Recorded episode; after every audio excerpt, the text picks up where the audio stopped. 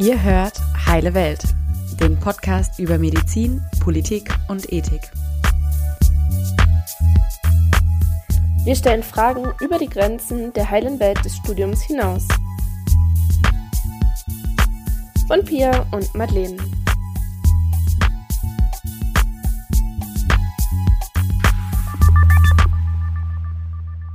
Ich war 17, als meine Blutwerte immer schlechter wurden. Mein Körper hat sehr viel Wasser eingelagert, weil meine Nieren das einfach nicht mehr filtern konnten. Ich durfte auch nicht mehr alles essen und musste da sehr aufpassen. Am Ende musste ich doch an die Dialyse. Von da an stand ich auch auf der Warteliste für eine Spenderniere. Damals als 17-Jährige wusste ich es noch nicht, aber es würde mehr als elf Jahre vergehen, bis ich eine passende Niere bekommen sollte. Mit diesem Erfahrungsbericht von einer Empfängerin möchte ich heute starten und euch ganz herzlich zum Podcast mit dem Thema Organspende begrüßen. So wie dieser Empfängerin geht es aktuell mehr als 9000 Menschen in Deutschland und auch wenn die Spenderzahlen letztes Jahr wieder tendenziell ein wenig gestiegen sind, erhält der Großteil der Menschen häufig nicht rechtzeitig die lebensrettende Spende. Diesem Problem nahm sich zuletzt auch Gesundheitsminister Jens Spahn an und forderte die Einführung der Widerspruchslösung in Deutschland für die Vergabe von Organen, was eine große Debatte um das Thema neu entfachte. Was aber wirklich hinter diesen Zahlen steckt und wo die Stellschrauben für die Zunahme an Transplantationen liegen, welche unterschiedlichen Zustimmungslösungen es eigentlich so gibt und wie eine Organtransplantation ganz genau abläuft, von der ersten Spendemeldung über den Transport bis zu den wartenden PatientInnen. Das spreche ich heute in dieser Folge ganz ausführlich. Als meine Expertin freue ich mich heute, Frau Birgit Blome von der DSO, der Deutschen Stiftung Organtransplantation, zu begrüßen. Hallo, Frau Blome. Hallo. Hallo, guten Tag. Ähm, wollen Sie sich vielleicht kurz vorstellen, ähm, damit auch jeder hier, der zuhört, weiß, äh, wer da am Mikrofon ist? Gerne. Also mein Name ist Birgit Blome und ich arbeite seit ähm, zwölf Jahren ähm, als Leiterin der Kommunikations, des Bereichs Kommunikation bei der Deutschen Stiftung Organtransplantation hier in Frankfurt. Und wir sind die Koordinierungsstelle für die Organspende hier in Deutschland. Ähm, wir sind aufgeteilt in sieben Regionen. Zum Teil sind da Bundesländer zusammengefasst, zum Teil sind es auch direkt die Bundesländer wie zum Beispiel Nordrhein-Westfalen. Und ähm, dort sitzen geschäftsführende Ärzte mit ihren Koordinatoren, die die Krankenhäuser in der Organspende, also im Akutprozess unterstützen. Ja, wir kommen bestimmt auf die DSO auch später nochmal genauer, äh, wenn wir uns den Ablauf angucken. Ich würde aber ganz gerne starten mit ein paar Facts. Ähm, vielleicht können Sie uns erstmal verraten, wie viele Organtransplantationen in Deutschland jährlich so stattfinden. Also im letzten Jahr hatten wir insgesamt 955 Organspender. Das ist im internationalen Vergleich relativ wenig. Das sind 11,5 Spender pro Million Einwohner. Ähm, diese Organspender spenden im Durchschnitt 3,3 Organe. Also 3,3 Organe werden durchschnittlich entnommen. Und das sind dann insgesamt 3113 postmortal gespendete Organe. Also ich sage das so genau, weil natürlich jedes Organ, jedes einzelne Organ kann Menschenleben retten oder ähm, zumindest eine bessere Lebensqualität schenken. Es wurden hier in Deutschland im letzten Jahr 3264 Organe insgesamt transplantiert. Ähm, davon waren es allerdings 690 Lebensspenden. Also Lebensspenden sind möglich bei der Niere natürlich, weil da hat, hat man eben zwei Organe und ähm, da ist es möglich, eins abzugeben. Und bei der Leber ist auch eine Lebensspende möglich. Ähm, eine Teilleberspende ist das dann, weil die Leber sich dementsprechend eben dann auch regeneriert. Wir haben, Sie haben es ja schon gesagt, wir haben insgesamt ähm, ungefähr 9400 Patienten auf der Warteliste, die hier in Deutschland auf Organe warten. Und die meisten, also 7000 davon, warten auf eine Niere. Mhm. Bei der Niere ist es eben so, dass es Therapieersatzverfahren gibt, die Dialyse, also dass ähm, die Patienten quasi dann über einen längeren Zeitraum ähm, rettet, sage ich mal. Und von daher ähm, die, die Nierenpatienten warten ja auch circa sieben bis acht Jahre inzwischen ähm, auf ein Organ. Bei den anderen Organen, beim Herz gibt es zwar auch eine Übergangslösung mit einem Herzunterstützungssystem, Aber ähm, viele Patienten, die auf ein Herz, Leber oder Lunge warten, bei denen geht es wirklich dann um Leben und Tod. Und ähm, leider sterben da immer auch noch viele, jährlich viele Menschen auf der Warteliste, denen mit einer Organspende hätte geholfen werden können. Also circa 1000. Ja. Ähm, Sie hatten jetzt ein paar Organe angesprochen. Welche Organe kann man denn ganz konkret spenden? Also gespendet werden können Niere, Leber, Lunge, Herz, Pankreas und Dünndarm. Hm. Okay, davon sind Niere dann die häufigsten. Ähm, und wie kann man das so einordnen im Verlauf der Jahre? Sie hatten jetzt gesagt, international steht Deutschland relativ schlecht da, was die Zahlen angeht. Ähm, kann man da eine Tendenz so über, über die Jahre erkennen? Ja, also seit 2011 ähm, haben wir leider eine rückläufige Entwicklung. Also erstmals war es im letzten Jahr 2018 hatten wir wieder einen leichten Zuwachs an Organspenden, aber ansonsten ähm, ist es seit 2011 quasi rückläufig gewesen. Also da hatten wir noch ähm, 1300 Spender insgesamt, das sind 15,9 Spender pro Million Einwohner und jetzt im letzten Jahr eben 955. Das ist schon ein großer Unterschied. Ja. Und im internationalen Vergleich ähm, ist natürlich Spanien, wird ja immer wieder genannt als Weltmeister oder, oder auch Europameister in Sachen Organspende. Die stehen jetzt bei, ich glaube, derzeit bei sieben oder 48 Spendern pro Million Einwohner.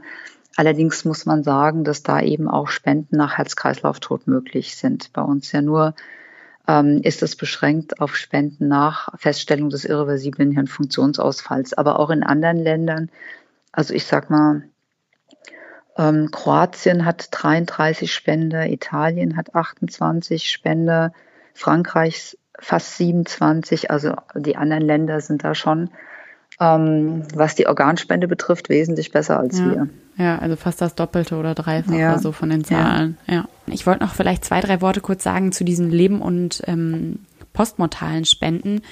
Generell wollen wir uns eher so ein bisschen den Verlauf angucken heute von den postmortalen Spenden, aber vielleicht zwei, drei Sätze zur Lebensspende, was Sie auch kurz gesagt hatten, ähm, dass die gemacht werden, auch wenn es der kleinere Anteil letztendlich ist, dass das halt nur gemacht werden darf, ähm, wenn keine postmortale Spende richtig vorliegt oder in Aussicht steht und es auch ganz klar geregelt wird, wer als Spender oder Spenderin in Frage kommt, nämlich nur Verwandte ersten oder zweiten Grades und halt Menschen, die der betroffenen Person sehr nahe stehen, wie genau. beispielsweise genau. ein Ehepartner. Ja, und das wird auch von einer Ethikkommission überprüft. Ja, genau. Also das noch so ein bisschen, ja, es ist ein bisschen ausgenommen von diesem restlichen Prozedere, weil es einfach anders läuft. Ja. Ja, also die Patienten stehen natürlich auch auf der Warteliste für ein postmortales Spenderorgan.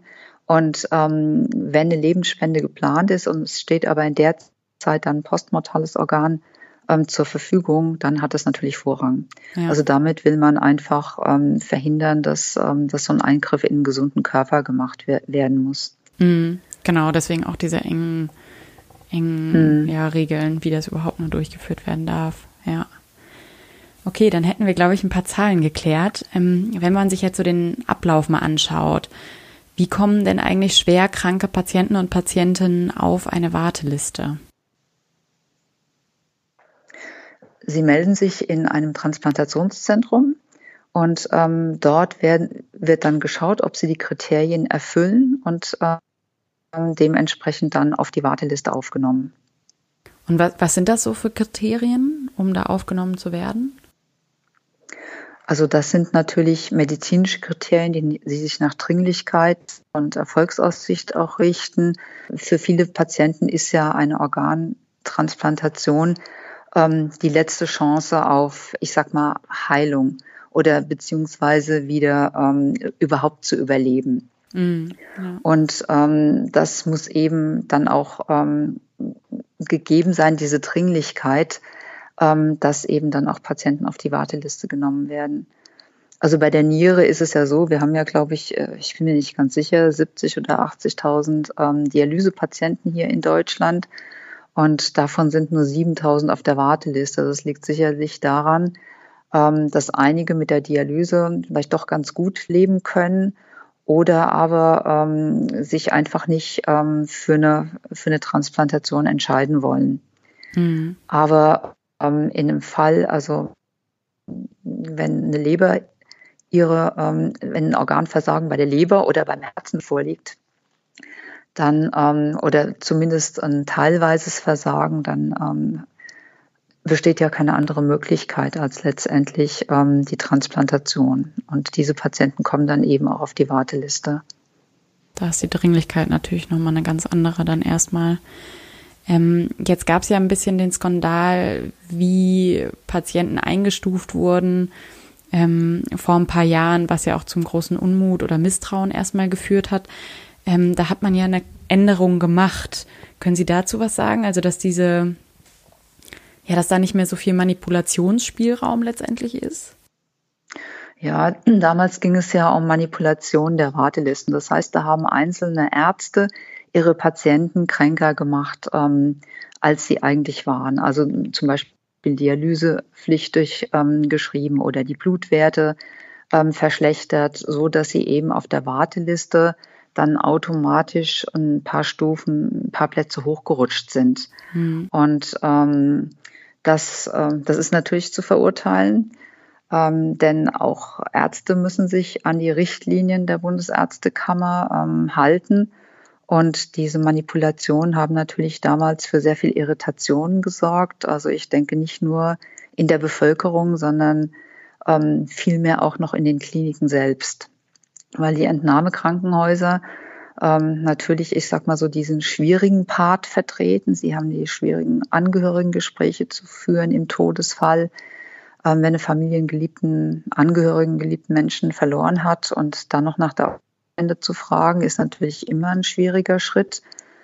Und, ähm, und sie haben die Organentnahme, das heißt, das ist ja auch ähm, es, es wird jemand in den OP geschoben, es wird jemand versorgt, der aber danach eben den OP nicht mehr lebend verlässt. Der, es, es geht nicht um die Heilung des Patienten, sondern es geht letztendlich um einen Patienten oder mehrere Patienten ähm, in ganz anderen Kliniken, die anonym sind und ähm, für die das Ganze dann letztendlich gemacht wird. Und das ist, glaube ich, schon nicht ganz einfach. Ähm, auch für die Ärzte und ähm, für, das, äh, für die Pflegenden, ähm, und äh, von daher glaube ich, dass das auch teilweise zu viel Frust geführt hat, dass auf der anderen Seite dann eben auch diese Manipulationen vorgenommen worden sind. Und, und damit das Thema natürlich, ja, erschwert worden ist. Also das hat bestimmt auch nicht ähm, die Angehörigengespräche erleichtert, sage ich mal. Ja. Aber man hat ja sehr schnell reagiert. Und äh, mittlerweile ist es so, dass ähm, eine ganze Transplantations- ähm, also mindestens drei Ärzte, also über das Sechs-Augen-Prinzip, dann einen Patienten auf die Warteliste nehmen und, ähm, und auch die Begründung dann auch an Eurotransplant weitergeben ähm, müssen und dass eben auch die Transplantationszentren alle zwei Jahre ähm, ja, überprüft werden von der Trollinstitution und ähm, und dadurch ja auch noch mehr Fälle dann auch aufgetaucht sind, ne? also im Nachhinein. Also ähm, die Zentren, denke ich, sind da schon, die haben sehr viele in interne Kontrollen, aber es gibt eben auch sehr viele externe Kontrollen. Ja, genau, das finde find ich nur einen total wichtigen Punkt, dass man jetzt auch weiß, wie das so zustande kommt. Ähm, wenn man jetzt so auf, auf die andere Seite schaut, was sind denn die Voraussetzungen, Spender oder Spenderin eines Organes zu werden? Also die Voraussetzungen sind, äh, dass zunächst der irreversible Hirnfunktionsausfall festgestellt wurde. Das ist die erste Voraussetzung und dass eine Zustimmung vorliegt. Also entweder eine Zustimmung ähm, des Verstorbenen selbst über einen Organspendeausweis oder Patientenverfügung oder aber, ähm, wenn das nicht vorliegt, dann über die Angehörigen, die dann gefragt werden, ob sie ähm, über den mündlichen Willen oder überhaupt über den Willen informiert sind. Und wenn das nicht der Fall ist, ähm, dann wird es meist recht schwierig, weil wenn nie über das Thema gesprochen wurde und die Angehörigen dann eine Entscheidung treffen müssen, ist das in der Situation ja sehr schwierig und sie sind oft überfordert und haben natürlich auch die Befürchtung, in die eine oder andere Richtung dann die falsche Entscheidung zu mhm. treffen. Mhm. Also hier bekommen wir auch die meisten Ablehnungen verständlicherweise. Ja. Ja, deswegen ist es einfach gut, äh, darüber mal geredet zu haben mit genug Zeit und Bedenkzeit. Ähm, ja, auf jeden Fall. Ähm, ich hatte früher noch, bevor ich angefangen habe zu studieren, immer so die Vorstellung gehabt, ähm, wenn jetzt jemand bei einem Motorradunfall stirbt, äh, dann, dann kann man ja letztendlich Organspender sein. Vielleicht das noch als kleine Anmerkung für Leute, die vielleicht auch noch nicht so weit sind im Studium. Ganz wichtig ist natürlich auch, dass der, der Kreislauf weitergegeben ist. Also es muss letztendlich ähm, der totale Hirnfunktionsausfall äh, gegeben sein, aber auch der Kreislauf weiter aufrechterhalten sein. Ja, genau. Das ist so immer die Vor dass am Unfallort dann schon Organe entnommen ja, werden. Genau. Ähm, das, das, ist natürlich absolut nicht der Fall. Also eine Organspende ist nur möglich auf der Intensivstation. Und zum Glück gibt es auch nicht mehr so viele Motorradfahrer als Organspender, weil wir haben ja die Helmpflicht und ähm, es gibt immer weniger Kopfverletzungen, überhaupt auch immer weniger Unfallopfer, die ähm, die schwere Kopfverletzungen haben. Und äh, es sind immer mehr auch ich sag mal, dass das Durchschnittsalter der Organspender wird immer älter. Also mittlerweile sind wir bei 55 Jahren Durchschnittsalter. Mhm. Und das sind immer mehr auch andere Todesursachen wie intrakranielle Blutungen, Hirninfarkte, Schädelhirntraumen ähm, und, und so weiter. Also ähm, die dann letztendlich ähm, dazu führen. Ja. Und dann wird eben die Hirntoddiagnostik eingeleitet. Und danach, nach Feststellung des irreversiblen Hirnfunktionsausfalls, was ja ein sehr aufwendiges Verfahren ist, das müssen zwei Ärzte unabhängig voneinander ähm, bestätigen, äh, wovon einer Neurologe oder Neurochirurg sein muss mit einem Abstand von 12 bis 72 Stunden. Also, dass man zunächst ausschließt, dass dieser Zustand durch irgendwelche Medikamente oder so verursacht ähm, wurde. Das muss ausgeschlossen sein. Dann muss, ähm, muss der Hirnfunktionen ähm, festgestellt werden und zum Schluss nochmal die Irreversibilität, deswegen auch der zeitliche Abstand. Und äh, die, diese Untersuchungen werden auch protokollarisch ähm, festgelegt und, und, ähm, und festgehalten, also genau dokumentiert. Und ähm, Ärzte sagen immer wieder, dass die Feststellung des irreversiblen Hirnfunktionsausfalls also eine der sichersten Diagnosen der Medizin ist. Also es ist noch niemand aus dem festgestellten Hirntod wieder aufgewacht. Also da gibt es oft immer wieder in irgendwelchen Berichten Verwechslungen zwischen, zwischen Koma und, und Hirntodfeststellung. Und, ähm, und äh, da kommt es immer wieder zu, zu irgendwelchen Irritationen, aber dann wurde eben der Hirntod auch dementsprechend nicht ähm, festgestellt. Ja. Ja, das sind ja auch ethische Fragestellungen, die sich da dann letztendlich anschließen. Aber das ist natürlich super wichtig, dass es eine rein medizinische Diagnose ist, die ganz klar geprüft wird ähm, von zwei unterschiedlichen Personen. Ähm, ja. Ja, nach ganz festgelegten Protokollen und, ähm, und nach, ähm, wenn der Hirntod dann festgestellt wurde, also der irreversible Hirnfunktionsausfall, ähm, dann muss noch weiter beatmet werden und die intensivmedizinischen Maßnahmen wirklich auf höchstem Niveau fortgeführt werden, um eben das Herz-Kreislauf-System ähm, in Funktion zu halten. Und ähm, da, denn nur so können die Organe nachher auch entnommen und erfolgreich transplantiert werden. Ja. Gibt es irgendwelche Erkrankungen, die jetzt ähm, bei einem Spender oder einer Spenderin es ausschließen, die Organe weiterzugeben? Also zum Beispiel eine Infektionskrankheit ja, oder so, hat man ja. da harte Grenzen? Ja, eine akute ähm, Krebserkrankung, ähm, die schließt das aus, weil die kann natürlich ähm, ein Karzinom kann natürlich übertragen werden ähm, und, und HIV ist auch ein Ausschlusskriterium. Hm, ja. Ähm, wenn man sich das jetzt so vorstellt, dass alle Voraussetzungen trotzdem gegeben sind, wie würde das denn weiter ablaufen? Die erste Frage ist ja wahrscheinlich, also man hat jetzt schon ähm, den irreversiblen Hirnfunktionsausfall bestätigt und alles. Ähm, die erste Frage wäre jetzt für mich, wie findet man den richtigen Empfänger oder die richtige Empfängerin? Und ähm, ja, wonach richtet sich das eigentlich? Ja, es, es werden dann natürlich umfangreiche Untersuchungen ähm, des Verstorbenen vorgenommen. Ähm, das heißt einmal, um auszuschließen, dass es eben irgendwelche Erkrankungen gibt, die ähm, auf den Empfänger übertragen werden könnten. Und dann werden natürlich ähm, die, die ganzen Blutwerte, Gewebemerkmale, ähm, Gewicht, ähm, Größe. Also da gibt es einen ganzen Kriterienkatalog, der dann eben an Eurotransplant weitergegeben wird. Eurotransplant ist eine Stiftung im holländischen Leiden und die sind für die Vermittlung der Organe in den acht Mitgliedsländern zuständig. Und ähm, dort sind dann quasi alle, die führen die gesamten Wartelisten und dann wird aufgrund ähm, eines Computersystems ähm, wird dann eben der am besten passende Empfänger dann ermittelt. Ähm, deswegen kann man auch nie genau sagen, ähm, wenn jemand auf der Warteliste steht, auf welchem Platz er steht, weil das ändert sich quasi täglich, stündlich, je nachdem, welche Kriterien dann eingegeben werden. Und ähm, die Kriterien, nach denen Organe dann vergeben werden, richten sich ähm, hauptsächlich nach Erfolgsaussicht und Dringlichkeit. Ja.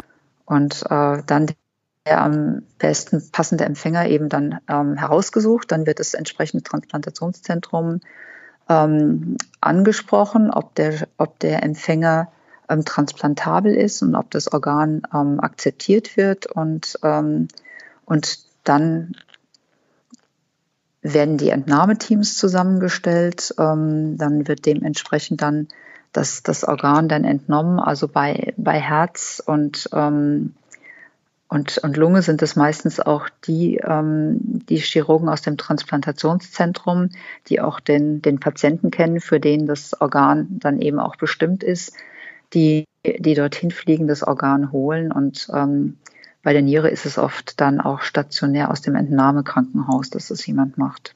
Mhm. Ja. Und, und wie ist da so der Zeitrahmen? Also von, von der Meldung, hier gibt es einen Spender, der zugewilligt hat, wo alle Kriterien stimmen über die Transplantation. Also das ist ja häufig gerade bei Eurotransplanten sehr großer Länderverbund. Ähm, das ist ja eine riesige Koordination letztendlich. Ja, also die meisten ähm, Organspenden finden so in dem Zeitraum zwischen 12 und 24 Stunden statt. Mhm. Und, und was ist dann jetzt die Rolle von der DSO da drin? Also wir ähm, führen natürlich die ganzen medizinischen Untersuchungen durch. Ähm, wir, ähm, wir geben die ganzen Informationen an Eurotransplant weiter. Wir nehmen dann Kontakt mit dem Transplantationszentrum auf. Wir stellen die Entnahmeteams zusammen, sind natürlich bei der Organentnahme auch dabei und unterstützen da und sind nachher auch für die ganze Logistik zuständig. Also dass das Organ dann möglichst schnell ähm, vom Entnahmekrankenhaus zum ähm, Empfänger gelangt. Da haben wir ja nicht viel Zeit. Also wenn das Organ erstmal ähm, außerhalb des Körpers ist, eben auch nicht mehr durchblutet ist, dann muss es ja relativ schnell gehen. Also die Organe werden dann ähm, in spezielle Boxen gekühlt, mit, mit Eis verpackt und werden dann entweder, je nachdem, wie, wie viel Zeit wir haben, wo das Organ dann ähm, hin soll, wo, wo der Empfänger quasi im Transplantationszentrum wartet, entweder ähm, mit dem Flugzeug oder, oder mit, mit dem Auto transportiert. Und bei einer Niere haben wir relativ viel Zeit. Da haben wir circa 20 Stunden. Aber bei einem Herz haben wir gerade mal vier bis sechs Stunden und Sie können sich vorstellen, dass, ähm, dass das dann natürlich alles sehr schnell organisiert werden muss. Ja. Und sehr straff. Ja.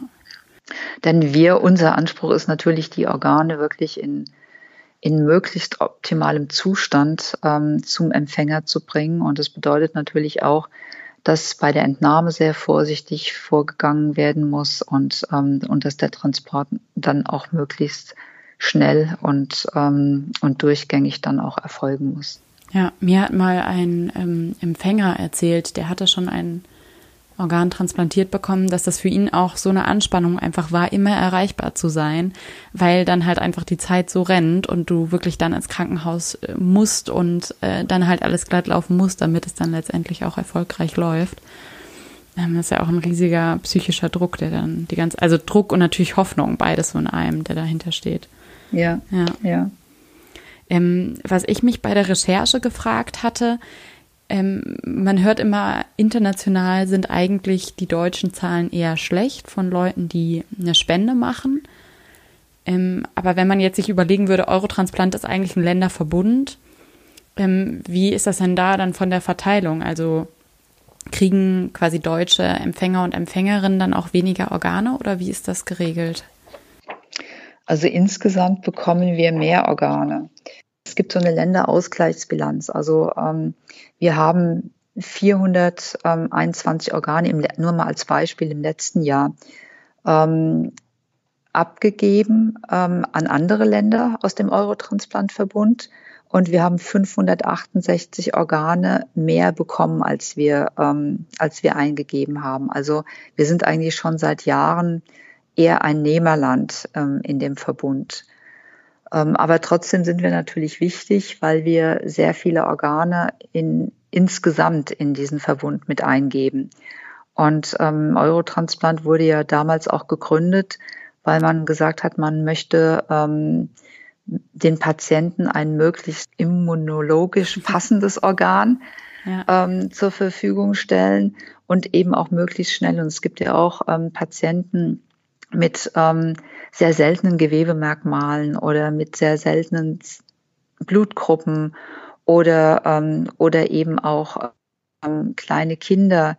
Und da ist eben, je größer der Pool ist an Organen, der, Verfügung, der zur Verfügung steht, ähm, desto schneller kann auch unter Umständen dann auch ein Organ vermittelt werden.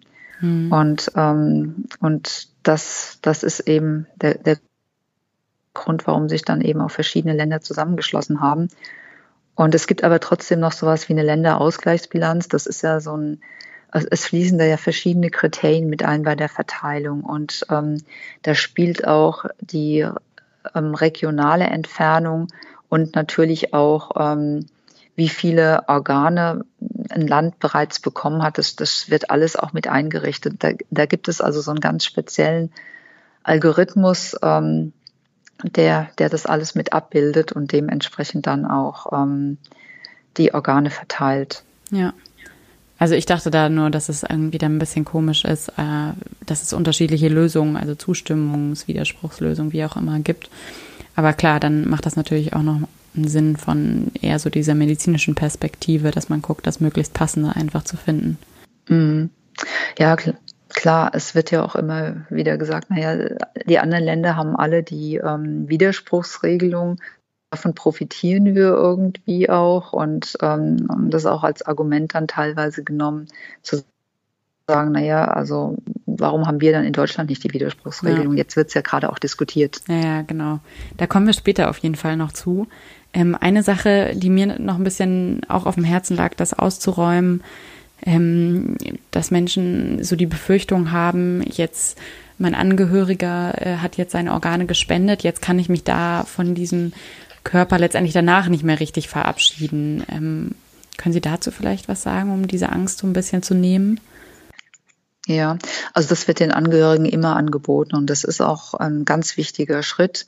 Also äh, dass, dass sie nach der Organentnahme auch nochmal Abschied nehmen können von, von ihrem Angehörigen und sich auch davon überzeugen können, ähm, dass auch bei einer Organspende wie bei jeder anderen OP mit, mit dem Körper fürsorglich umgegangen wurde, dass die, ähm, dass die Wunden verschlossen sind und ähm, das und das ist auch ein ganz wichtiger Punkt, auf, auf den wir natürlich auch achten, aber der auch selbstverständlich ist, dass natürlich ähm, mit den Organspendern umgegangen wird in der OP auch wie mit jedem anderen Patienten. Ja, ja. Ähm, jetzt hat so eine Transplantation stattgefunden. Wie ist es denn für die Patienten und die Patientinnen mit so einem transplantierten Organ dann zu leben? Wie kann man sich das vorstellen? Also sie müssen natürlich sehr viel Medikamente nehmen, also um eben das Immunsystem auch ähm, runterzudrücken, also sogenannte Immunsuppressiva, damit das Organ eben nicht abgestoßen werden kann. Ähm, es ist sicherlich ähm, für viele Patienten eben die letzte Chance gewesen, zu überleben oder, oder auch bessere Lebensqualität zu bekommen, die Organtransplantation.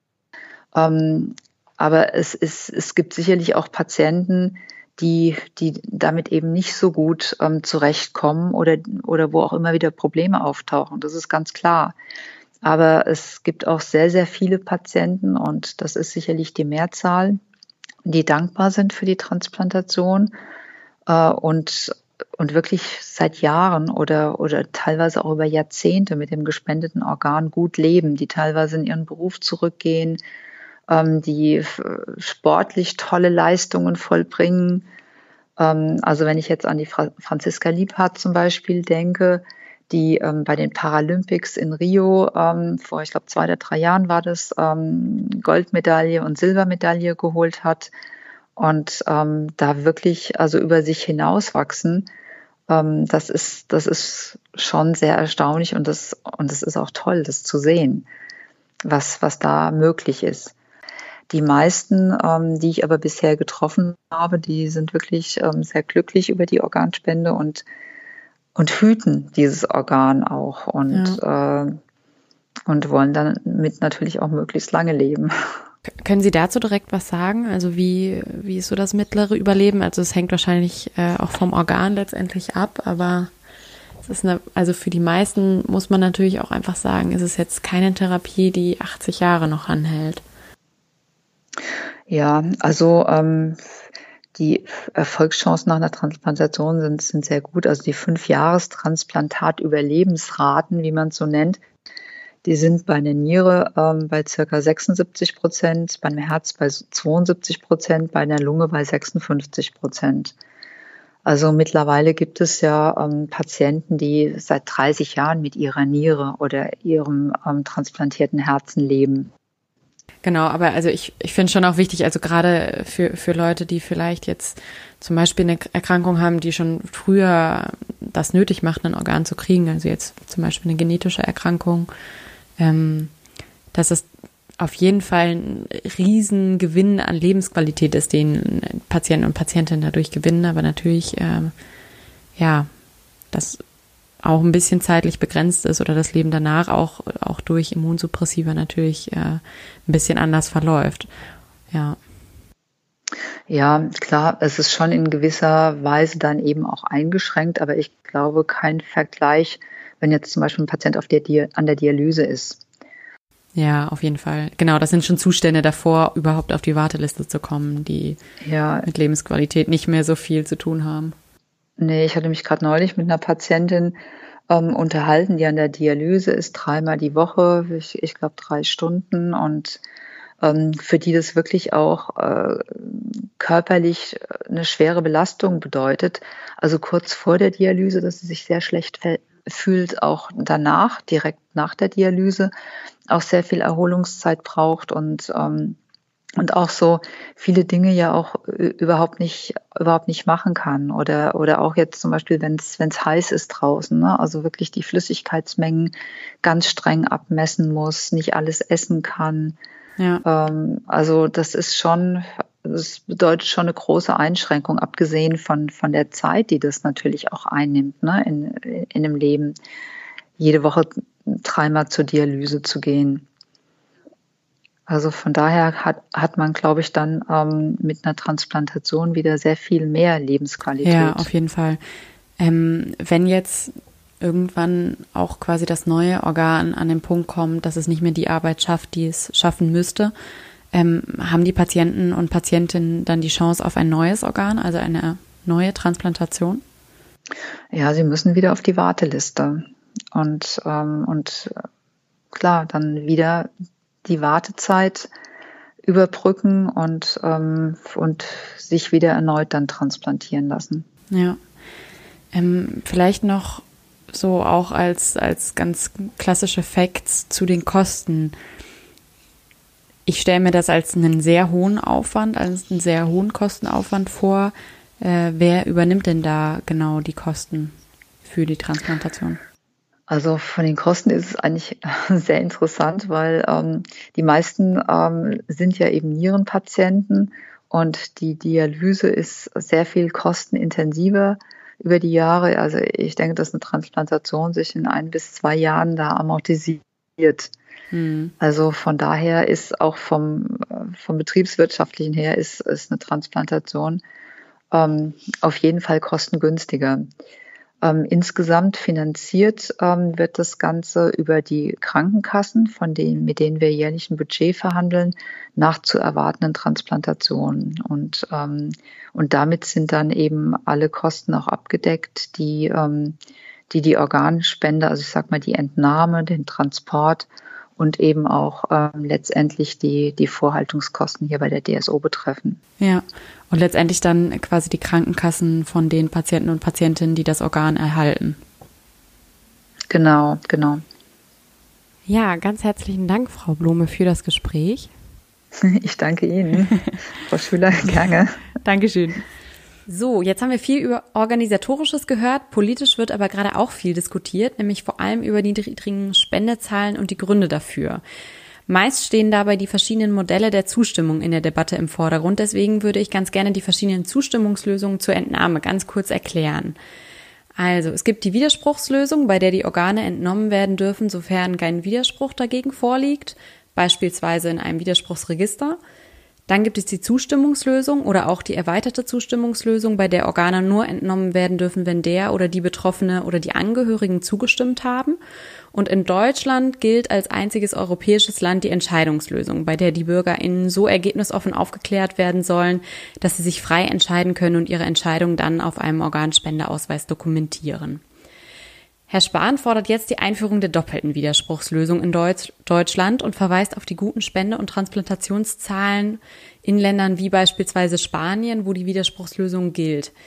Wenn man sich das Problem aber ein bisschen genauer anguckt, gibt es da noch ganz andere Einflussfaktoren, die ich gerne mit Herrn Dr. Kevin Schulte vom Universitätsklinikum Schleswig-Holstein in Kiel besprechen würde. Er ist dort aktuell Assistenzarzt in der Nephrologie und außerdem tätig im Vorstand des Berufsverbandes der deutschen Internisten und Sprecher des Bündnisses Junge Ärzte. Also, Herr Dr. Schulter, Sie haben dazu geforscht und 2018 eine Studie veröffentlicht. Deswegen die Frage an Sie. Wieso gibt es zu wenig Organspenden in Deutschland? Ja, Frau Schüler, vielen Dank für die Frage. Es ist so, dass äh, ich mich immer über diesen Erklärungsansatz gewundert habe, dass es an der Einstellung der Bevölkerung zu Organspenden liegen soll. Weil wir haben in den letzten Jahren gesehen, dass die Anzahl der Organspenden in Deutschland um fast ein Drittel abgenommen hat, von 2010 bis 2017. Und wenn das daran liegen sollte, dass die Einstellung der Bevölkerung sich verändert hat, dann würde man ja eigentlich vermuten, dass man das auch irgendwie an Studien festmachen kann, dass das tatsächlich so ist. Und die Bundeszentrale für gesundheitliche Aufklärung macht regelmäßig Befragungen, wo sie eben eine repräsentative Stichprobe von deutschen Bundesbürgern anruft und sie nach ihrer Einstellung zum Thema Organspende fragt. Und wenn man sich diese Ergebnisse dieser Studien über die Zeit anschaut, dann stellt man fest, dass sich die Einstellung gar nicht verändert hat. Man stellt sogar fest, dass von 2008 bis 2018 die Anzahl derer, die einen Organspendeausweis hat, fast sich verdoppelt hat. So, dass ich mich immer gewundert habe, wie auf der einen Seite sich nicht messbar die, äh, die, also die, die Einstellung nicht messbar verändert, auf der anderen Seite das immer als, als Erklärungsgrundsatz herangeführt wird. Und weil ich mich so gewundert habe, habe ich mir überlegt, was, was muss denn eigentlich systematisch passieren, damit es zu einer Organspende kommen kann. Und da kann man das eigentlich in drei, drei Abläufe einteilen. Also erstmal muss es so sein, dass überhaupt ein Patient in die Lage kommt, dass er als Organspender theoretisch in Frage kommt. Also er muss eben eine schwere neurologische Erkrankung erleiden, damit er theoretisch als Organspender überhaupt in Betracht gezogen werden könnte. Das ist quasi Schritt eins. Mhm. Und dann der zweite Schritt ist, dass diese Situation in der Klinik erkannt wird und die entsprechende Klinik das an die Deutsche Stiftung Organtransplantation meldet, sodass der Prozess quasi beginnt. Und danach muss dann quasi die, auf, die, die Einwilligung eingeholt werden und es muss eben der Ablauf durchgeführt werden, dass tatsächlich jetzt das Organ entnommen wird. Und irgendwo auf diesem Weg muss ja das Problem liegen, sonst würden die Organspendezahlen ja nicht sinken. Und wir haben uns das jetzt quasi schrittweise angeschaut, um zu gucken, wo liegt denn jetzt das Problem in Deutschland, weil eben wenig eigentlich dafür spricht, dass es an der Einstellung der Bevölkerung liegt.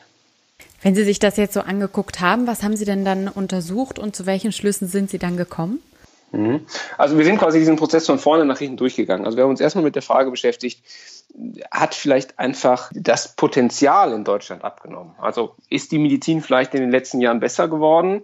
Weniger Menschen versterben an einem Schlaganfall und deswegen gibt es weniger Organspender. Da gibt es sogar einige Studien, die darauf hinweisen, weil seit Jahren sinken in Deutschland oder in anderen Industrieländern einfach die Mortalitätsraten für Schlaganfälle oder für intrakranielle Blutung. Und wenn das so sein sollte, dann würde ja auch logischerweise die Anzahl derer abnehmen, die für eine Organspende in Frage kommen. Und dann wäre es auch logischerweise so, dass die Organspendezahlen abnehmen würden. Das wäre natürlich dann für die auf der Warteliste ein ärgerlicher Zustand. Aber gesamtgesellschaftlich betrachtet wäre es natürlich eigentlich eher eine Erfolgsgeschichte, ja. weil wir natürlich lieber es haben wollen, dass die Leute gar nicht versterben und deswegen nicht Organspender werden. Und interessanterweise ist diese Frage in Deutschland bislang gar nicht untersucht gewesen. Und wir haben mithilfe eines von der Deutschen Stiftung Organtransplantation entwickelten IT-Systems quasi alle stationären Behandlungsfälle in Deutschland der Jahre 2010 bis 2015 untersucht und geguckt, wer wäre denn eigentlich überhaupt für eine Organspende theoretisch in Frage gekommen, um zu schauen, wie hat sich das Potenzial entwickelt über die Zeit. Und wir sehen, dass das Potenzial um etwas mehr als 13 Prozent zugenommen hat wohingegen die Anzahl der Organspenden um mehr als 30 Prozent abgenommen hat. Also an dem ersten Punkt scheint es nicht zu liegen. Das Potenzial ist eigentlich da, dass die Organspendezahlen zumindest nicht sinken müssten, sondern eigentlich sogar viel mehr steigen müssten. Das müsste man eigentlich erwarten. Okay, ähm, also haben wir jetzt eigentlich schon diese zwei Schritte erfüllt. Die Zustimmung in der Bevölkerung ist eigentlich äh, gewachsen, als auch mehr kommen in Betracht. Wie sieht es dann mit dem nächsten Schritt aus? Genau, jetzt bleibt ja eigentlich nur noch der zweite Punkt übrig, nämlich dass mögliche Organspender nicht erkannt und gemeldet werden. Und wenn man als Arzt tätig ist, dann kann man sich das auch vorstellen, dass quasi im letzten Winkel von Deutschland nachts um zwei, wenn auf einer Intensivstation viel los ist, nicht immer daran gedacht wird, dass jetzt vielleicht gerade jemand auf eine Art und Weise verstirbt, dass er Organspender werden könnte. Also ich, ich, finde diese Erklärung jetzt aus dem klinischen Alltag schon mal gar nicht unplausibel, mhm. dass das die Ursache sein könnte dafür, dass die Organspendezahlen sinken beziehungsweise nicht so hoch sind, wie sie sein sollten. Und was spannend ist, was in der Diskussion eigentlich auch vor unserer Studie noch gar nicht so berücksichtigt wurde, das ist, dass man in den Jahresberichten der DSO seit 2010 sieht, dass die Meldezahlen abnehmen. Das heißt, das ist eigentlich nur zum Teil eine neue Erkenntnis gewesen, was wir gezeigt haben, weil man wusste schon, dass die Krankenhäuser immer weniger an die DSO melden. Und wenn die weniger melden, liegt es eigentlich nahe, dass da schon mal ein Problem liegt. Das ist aber eigentlich in der Diskussion gar nicht beachtet worden. Ähm, vielleicht dazu später noch mehr. Und was wir getan haben, wir haben jetzt geschaut, in welchem Verhältnis steht eigentlich die Meldung von einem Krankenhaus zu der Anzahl der in Frage kommenden Patienten. Also wir haben quasi erstmalig es hinbekommen, dass man Krankenhäuser miteinander vergleichen kann. Das war bislang nicht so. Das heißt, Sie konnten zwar in diese Jahresberichte der DSO schauen und da ist auch für jedes Krankenhaus zu sehen, wie viele Organspenden da durchgeführt wurden und wie viele Patienten gemeldet wurden, aber Sie konnten die nie miteinander vergleichen, weil Sie nicht wussten, wie groß die sind und weil Sie nicht wussten, was Sie für Patienten behandeln. Das heißt, die konnten immer argumentieren, dass sie sagen, ach, wir haben ein ganz anderes Patientenklientel als die andere Klinik oder wir sind ja viel kleiner und deswegen haben wir logischerweise auch weniger Fälle bei uns. Und um das aufzuheben, haben wir quasi aus jeder Klinik oder für jede Klinik analysiert, wie viele mögliche Organspender gab es eigentlich im Jahr und haben das dann in Bezug gesetzt zu der Anzahl der gemeldeten Fälle und zur Anzahl der durchgeführten Organspenden. Und wenn man das tut, dann sieht man, dass sich das um den Faktor 20 teilweise unterscheidet wenn man Universitätskliniken miteinander vergleicht. Das heißt, wenn man das nochmal einfach sagt, wir haben also zwei Kliniken, die behandeln beide 50.000 Patientenfälle. Und in beiden müssten zum Beispiel 20 Organspender oder Spenden realisiert werden. Dann werden in der einen nur einer realisiert und in der anderen aber 20. Das heißt also, der Unterschied zwischen den Krankenhäusern ist zum Teil extrem groß, was die Erkennung und Meldung von möglichen Organspendern angeht. Das ist natürlich ein spannender Befund. Konnten Sie denn feststellen, woran das jetzt lag? Meine erste Intuition wäre natürlich auch gewesen zu sagen, ja, das Wald- und Wiesenkrankenhaus denkt da vielleicht nicht so dran. Wenn es aber jetzt auch diesen großen Unterschied in den Universitätskliniken gibt, ist die Lösung wohl nicht so leicht. Also man muss sich erstmal klar machen, die haben ja alle einen berufenen Press Professor für dieses Thema. Das heißt also, da fehlt es nicht an Menschen mit Erkenntnis. Ja. Also das schon mal vorweg. Dann ist es auch so, ist vielleicht ein spannender Nebenbefund, es war jetzt nicht so, dass man sich gefreut hat darüber, dass wir da angerufen haben und nach den Daten gefragt haben. Also ich habe mehr als 20 Universitätskliniken angerufen und die meisten äh, haben dankend abgelehnt. Ähm, und wir haben letztendlich die anonymisierten Daten von sechs Kliniken bekommen. Das heißt also, da ist natürlich eine gewisse Selektion und man würde meinen, wir haben eine Selektion natürlich hin zu den guten Kliniken, die dann eher bereit sind, freiwillig ihre Daten zur Verfügung zu stellen. Das heißt also, man hat sich da gar nicht so gerne die Karten schauen lassen. Trotzdem haben wir diesen Befund jetzt. Und äh, was uns nicht möglich war, ist quasi auf jedem Patientenfall das nachzuanalysieren. Also wir haben quasi äh, mit dem IT-System, was wir da hatten, alle Fälle analysiert und äh, vorselektioniert, die, die in Frage kommen.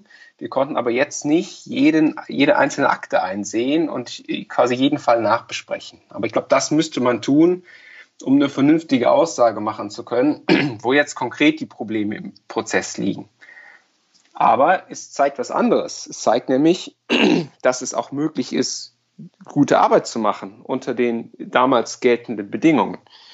Also wenn es jetzt was bundesweit geltendes ist, was das Problem ausmacht, dann würde man ja vermuten, dass man das in allen Krankenhäusern gleichzeitig findet. Das ja. ist aber nicht so. Das heißt also, es ist viel wahrscheinlicher oder der Befund ist viel besser dadurch zu erklären, dass es ein Problem ist, was auf institutioneller Ebene auftritt.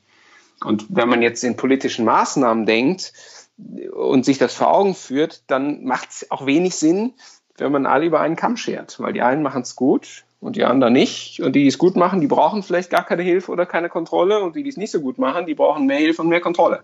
Mhm. Das heißt also, diesen Befund sollte man immer im Hinterkopf behalten, wenn man sich äh, Gedanken macht über aktuelle politische Diskussionen und ähm, Vorschläge.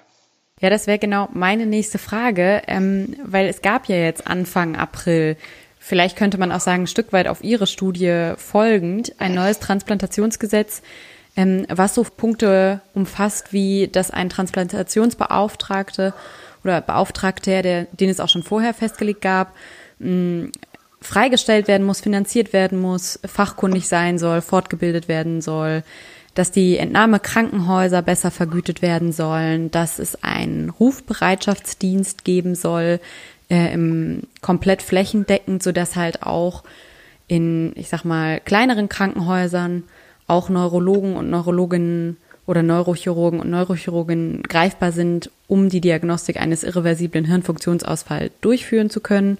Ein Qualitätssicherungssystem soll klinikintern eingeführt werden und anonymisierte Schreiben von Betroffenen und Angehörigen sollen jetzt mhm. ausgetauscht werden können.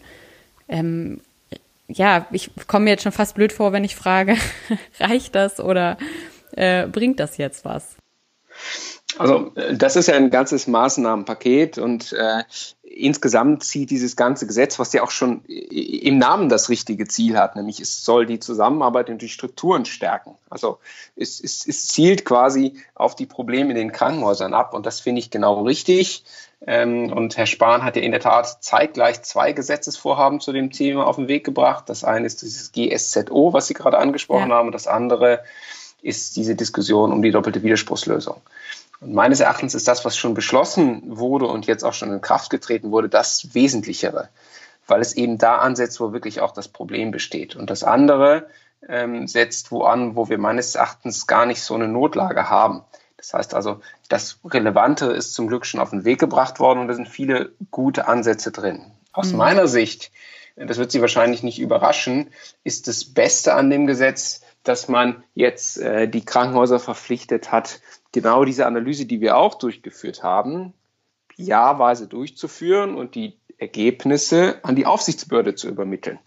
Es ist so, dass auch schon vor diesem Gesetz im Transplantationsgesetz stand, dass jedes Krankenhaus qua Gesetz dazu verpflichtet ist, jeden in Frage kommenden Organspender zu melden. Das haben wir gezeigt, dass das nicht passiert. Das heißt also, die alte Gesetzeslage wurde schon von den Kliniken missachtet. Und da ist relativ wenig passiert. Und ähm, deswegen glaube ich, auch mit Hinblick auf diese großen Unterschiede, die wir feststellen konnten, dass wir einen Mechanismus brauchen, um diejenigen zu detektieren, die ihre Prozesse nicht gut im Griff haben, damit man da hinschauen kann, um dann zielgerichtet zu schauen, wie können wir denen helfen und wo müssen die besser arbeiten. Und das, glaube ich, ist, ist, ist das alles Entscheidende, weil, wie gesagt, eben auch unter den alten Bedingungen es schon Kliniken gab, die es hervorragend gemacht haben. Das heißt also, es kann nicht so sein, dass die allgemeinen Rahmenbedingungen zwangsläufig dazu führen mussten, dass man nicht gut Organspende akquirieren kann, weil sonst hätte es keine Kliniken geben können, die es gut machen. Ja. Das heißt also, für mich ist der Mechanismus, der zielgerichtet auf die schaut, die es nicht gut machen, weil sie vielleicht ihre Prozesse nicht gut organisiert haben oder warum auch immer. Das ist das Wichtigste. Und die anderen Maßnahmen, wer in der Klinik arbeitet, der weiß, dass es immer gut ist, wenn da ähm, äh, die, die Vergütung steigt, weil es einfach den Druck aus dem System nimmt. Das ist sicherlich gut und richtig. Aber der wesentliche Mechanismus ist meines Erachtens die verpflichtende Qualitätssicherung und die verpflichtende Schaffung von Transparenz, die klar zeigt, wer macht gute Arbeit und wer nicht. Gäbe es sonst noch irgendwas, wo Sie sagen würden, das äh, fehlt noch oder sollte ergänzt werden? Ja, aus, aus meiner Achtung äh, hätte man das noch etwas scharfer schalten können. Also es ist nicht festgelegt, wie Kliniken denn sanktioniert werden, wenn sie das nicht tun. Und wenn man sich jetzt vor Augen führt, dass eigentlich schon das alte Gesetz missachtet wurde von einigen Krankenhäusern und es zumindest Player gab im System, die das wussten, dann frage ich mich, wenn wir jetzt mehr Transparenz schaffen und feststellen sollten, es ändert sich gar nichts, was machen wir denn dann eigentlich? Und das ist nicht festgelegt worden. Das war in der Diskussion. Einige Bundesländer wollten, dass das in dieses Gesetzesvorhaben einfließt. Das ist aber nicht gekommen. Ähm, und da wird sich zeigen, ähm, äh, was, was dann die zuständigen Landesminister tun. Wenn sie sehen, okay, ich habe jetzt bei mir fünf Kliniken, die müssten zehn Organspender finden, die finden zwei, was machen die denn dann? Das ist nicht geregelt und das, glaube ich, wäre wichtig zu regeln. Hm, dann schauen wir mal, ob wir hier mit diesem kleinen Podcast noch ein bisschen dazu beitragen können, den politischen Druck zu erhöhen, was das zumindest angeht. Ja, ähm, vielen Dank für die Einschätzung. Ich glaube, das war super aufschlussreich, das jetzt auch mal zu hören, gerade weil in der öffentlichen Debatte das ja mir auch so vorkam, dass es häufig total am Thema vorbeigeht, worüber diskutiert wird. Ähm, also super interessante Studie. Auch wenn es mir so vorkommt, äh, das hatten Sie angesprochen, dass jetzt noch weiter geforscht werden müsste, um strukturell vielleicht zu gucken, ähm, was sind denn die konkreten Probleme in den Krankenhäusern, die schlechter Zahlen vorweisen zu hatten. Ja. So ist es, aber wenn man jetzt mal ehrlich ist, ist das ja eigentlich eine originäre ärztliche Führungsaufgabe. Also ähm, wenn man merkt, dass der Prozess nicht stimmt und man verantwortet den, das, das, ist halt die Frage, ist das jetzt wirklich wissenschaftliche Forschung oder ist das vielleicht auch einfach die Aufgabe des Transplantationsbeauftragten und des ärztlichen Direktors, sich zu fragen, woran das liegt? Mhm.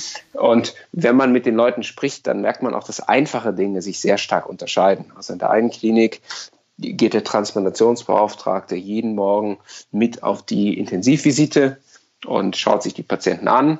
In dem anderen Krankenhaus passiert es nicht. Ähm, in dem einen Krankenhaus sind die rund um die Uhr telefonisch erreichbar, in dem anderen eher nicht. Das sind alles relativ naheliegende Punkte, wo man jetzt auf die Idee kommen könnte, dass das denn damit zusammenhängt, dass es weniger oder mehr Organspender gibt. Und ich weiß jetzt nicht, ob man da unbedingt eine Studie zu machen muss oder ob, ob man das nicht auch lösen könnte, wenn man jemand hat, der hinschaut und sagt, dass der Prozess stimmt bei euch nicht wenn ihr das nicht in Ordnung kriegt, dann klopfen wir euch auf die Finger und jetzt gebt euch mal Mühe, vielleicht läuft es dann auch einfach. Ja, okay. Ganz Gut. herzlichen Dank für die Einschätzung auf jeden Fall. Ähm, ich freue mich, dass das geklappt hat und ähm, ja, bedanke mich bei Ihnen. Gerne, Frau Schüler. Dankeschön. Tschüss. Gut, tschüss. Das war jetzt nochmal der politisch-strukturelle Blickwinkel auf die Sache. Ähm, Frau Blume hat nochmal einen Satz gesagt oder ein paar Sätze gesagt, die ganz treffend waren zur Widerspruchslösung. Und somit überlasse ich ihr damit das Schlusswort. Denn auch eine Widerspruchslösung muss natürlich von der Gesellschaft gewollt werden, getragen werden. Aber es, es ist natürlich ähm, auch noch ein Schritt, um, ich sag mal, die strukturellen Veränderungen noch weiter zu unterstützen, weil es einfach den Status quo der, der Organspende verändert. Und es hat sicherlich auch Auswirkungen auf die Arbeit der Entnahmekrankenhäuser selbst, weil dann muss natürlich auch dort davon ausgegangen werden, dass äh, jeder möglicherweise erstmal Organspender ist und äh, dann ist sicherlich auch so das Signal danach zu fragen, auch mit den Angehörigen drüber zu sprechen. Das ist sicherlich dann einfacher, ja. Das war's von uns zum Thema Organspende. Wenn ihr Anmerkungen, Kritik, Fragen, was auch immer habt, schreibt uns gerne eine Mail an heile.welt.posteo.de und alles zum Nachlesen, was zum Beispiel die Studie angeht, Zahlen, Fakten, alles weitere findet ihr auf unserer Webseite unter heileweltpodcast.com. Wir freuen uns von euch zu hören. Bis ganz bald. Adios.